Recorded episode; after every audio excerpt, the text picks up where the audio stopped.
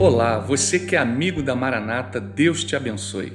Quem está falando aqui é o pastor Maurício Quintão e a mensagem que eu trago hoje é a seguinte: Jesus chegou e quando ele chega, sempre traz coisas boas. Eu vou ler Lucas 7, 11 a 15, a ressurreição do filho da viúva de Naim. Em dia subsequente, dirigia-se Jesus a uma cidade chamada Naim e iam com ele os seus discípulos e numerosa multidão. Como se aproximasse da porta da cidade, eis que saía o enterro do filho único de uma viúva, e grande multidão da cidade ia com ela. Vendo-a, o Senhor se compadeceu dela e lhe disse: Não chores. Chegando-se, tocou o esquife, e parando os que conduziam, disse: Jovem, eu te mando, levanta-te. Sentou-se o que estivera morto e passou a falar e Jesus o restituiu à sua mãe. Dizem que há solução para tudo na vida, só não há solução para a morte. Lá em Naim, Jesus contrariou esse ditado e venceu a morte. Jesus, ele age antes da morte, durante a morte e ele age até depois que a morte já chegou com o seu milagre. O texto diz que há uma multidão com Jesus. Então Jesus, ele não está sozinho. E isso nos leva a uma pergunta. Se Jesus, sendo Deus, não andava sozinho, por que que você está só? O isolamento não é bom. Deus quer que você volte à comunhão. Ande com Jesus nessa jornada, venha para perto de Jesus. Caminhe com a multidão da vida, vem para a igreja. Há uma diferença entre as duas multidões. Uma multidão caminha com Jesus, ou seja, com a vida, e a outra chora diante da tragédia da morte. A gente identifica também que há uma urgência no texto. A viúva de Naim. A situação da viúva era trágica. Primeiro sem o marido e agora sem o filho. Quem cuidará dessa viúva na dificuldade que ela se encontra? Havia somente perspectiva de perdas em todos os níveis para aquela mulher perdas afetivas, perdas emocionais e também materiais, a perda de toda a esperança na vida da viúva. No pensamento dessa viúva, o fim já havia chegado, não havia mais esperança. Pelo contrário, ela esperava tristeza, dor, lembranças ruins e choro contínuo. Mas a, a soberania de Deus coloca aquela mulher na agenda de Jesus. Deus marcou um encontro com aquela mulher. E aí eu pergunto: pode alguém encontrar com Jesus no pior dia da sua vida? Este encontro de Jesus com a viúva de Naim mostra que sim. Jesus frustra o plano da morte e da tristeza na vida da viúva. Onde é que a morte está reinando na sua vida? Jesus quer trazer vida nos lugares onde a morte pode estar reinando em você, como estava na vida daquela viúva. Jesus vem e sempre traz coisas boas com ele. Primeira coisa que Jesus traz: consolação e misericórdia. No versículo 13 diz: E vendo-a o Senhor, moveu-se de íntima compaixão por ela e disse-lhe: Não chores.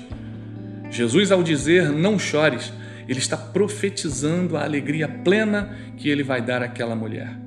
Jesus não precisa falar muito para abençoar as nossas vidas. Basta que ele diga: Não chores, não temas, e a bênção do Senhor já começa a agir nos nossos corações. Segunda coisa que Jesus traz é a vida. Lucas 7,14 diz que, chegando-se, tocou o esquife e os que o levavam pararam e disse: Jovem, a ti te digo, levanta-te. E o que fora defunto assentou-se e começou a falar. Ao toque de Jesus foi interrompido o processo de morte para que houvesse vida. Se você quer vida de Deus, Permita que Jesus pare com os processos que geram morte em você. Depois do toque de Jesus vem a ordem, e depois da ordem vem o milagre. O menino vive e volta a falar, e quando ele fala, ele comunica a vida de Jesus na vida dele. Quem sabe o peso da vida já começou a calar você, a calar a sua alma, a sua alegria.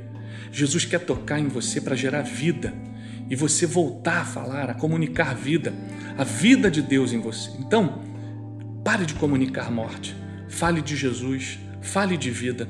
E a terceira coisa é que Jesus, ele restitui as coisas importantes da vida. Jesus o restituiu à sua mãe.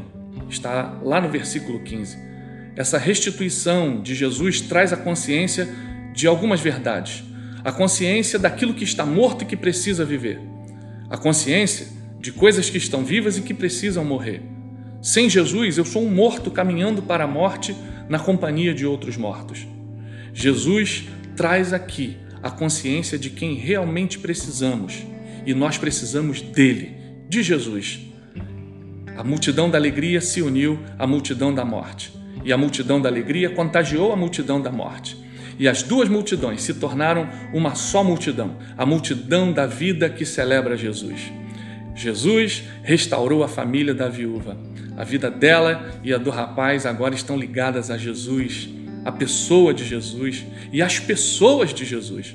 Nós precisamos estar ligados a Jesus e à sua igreja. O enterro virou uma festa. Parou para imaginar isso?